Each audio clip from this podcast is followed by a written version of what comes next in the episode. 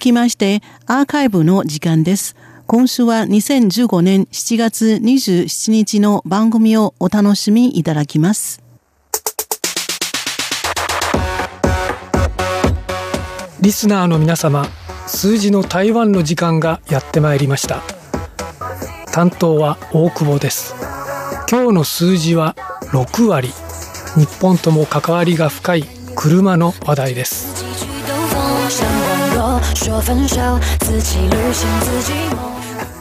中華民国交通部の統計によりますと今年6月の時点で全国でナンバー登録されている自動車の数は764万台余り。日本の九州よりやや小さなこの台湾でこれだけの数の車が登録され走っています。去年1年間に台湾で販売された新車は42万台を超えました。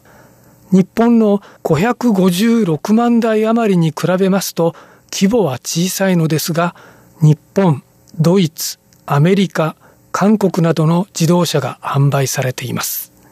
今年上半期のメーカー別販売シェアは日本のトヨタが31.6%でトップ。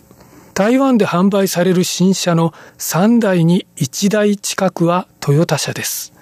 2位がやはり日本の三菱と日産で、ともに10.4%。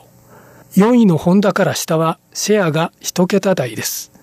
5位はアメリカのフォード。6位と7位はドイツ車で、ベンツが6位、BMW が7位にランクインしました。マツダが8位、台湾ブランドのラクスジェンが9位、韓国のヒョンデが10位となっています。9位に入ったラクスジェンについては後ほどご紹介します。こうしてみますと、台湾の新車販売のトップ10のうち日本勢が5社入っています。この5社のシェアを合わせると63.2%。冒頭にご紹介した6割は台湾の新車市場に占める日本メーカーのシェアの合計なのです。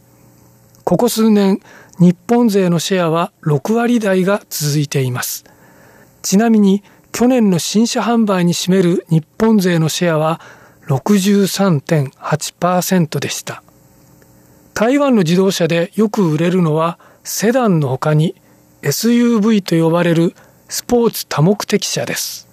売れている車種ではトヨタのアジア向け乗用車のカローラ・アルティスやカムリ、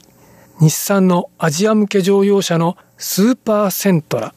三菱のランサーなどが上位に入っています。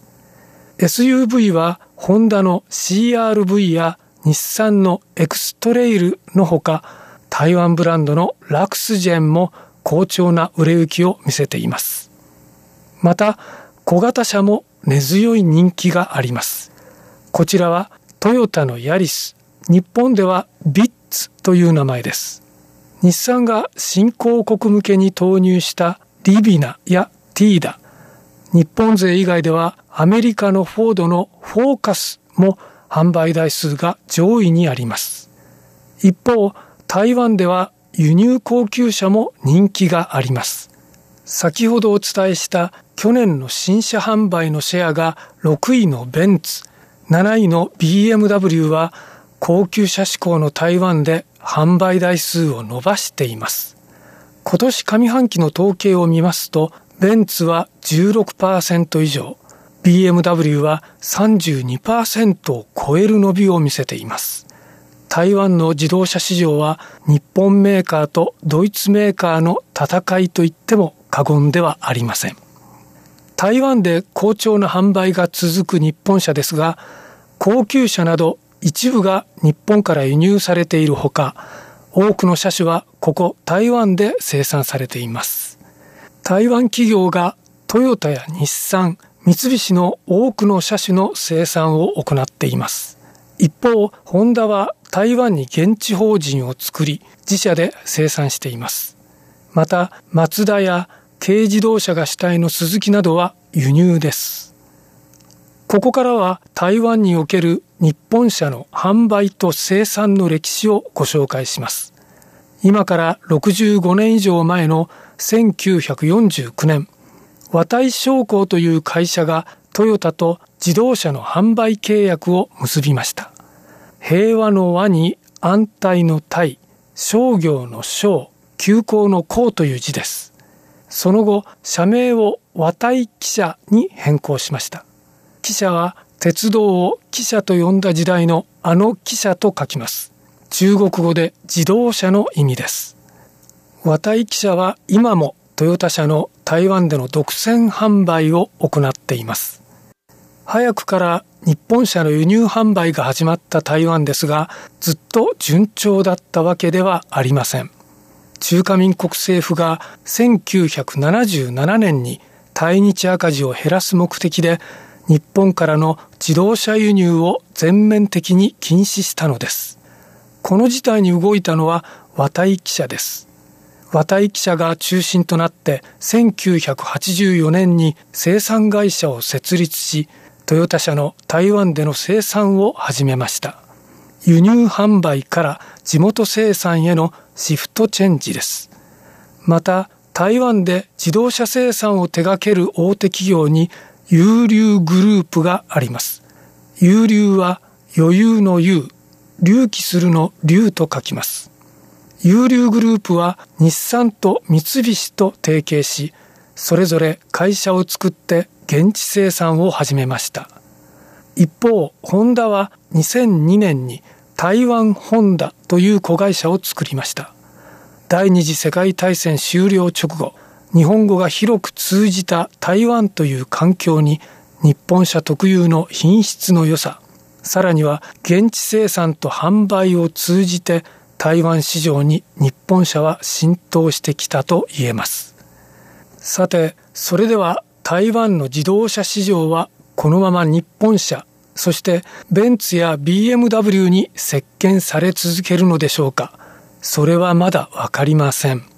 先ほどお伝えしました今年上半期の新車市場でシェア9位にランクインしたのはラクスジェン。これは台湾のブランドなんですね。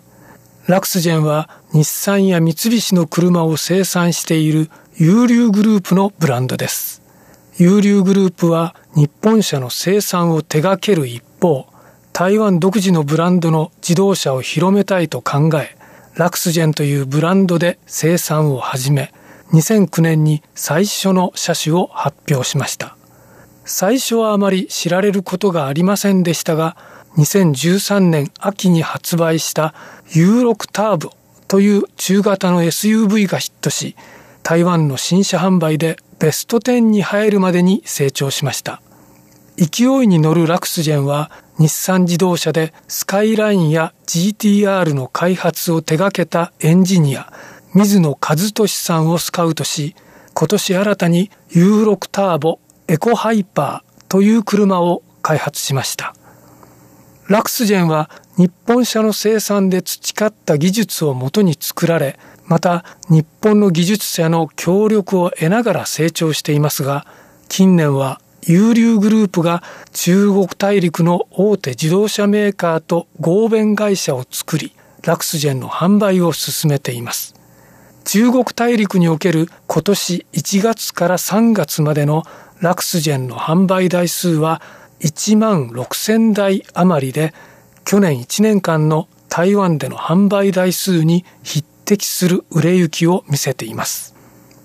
有流グループは日本のメイエンジニアなどと協力した独自の自動車開発のほか電気自動車も積極的に開発するなど台湾における従来の自動車産業とは異なる事業モデルを生み出しつつあります。今後台湾の市場でのシェアアップはもちろん中国大陸をはじめとする海外への進出なども期待されており応援していきたいと思います。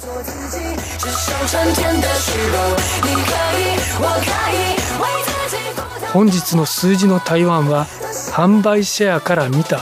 台湾と日本の自動車産業のつながりについてお伝えしました。担当は大久保でした。こちらは台湾国際放送です。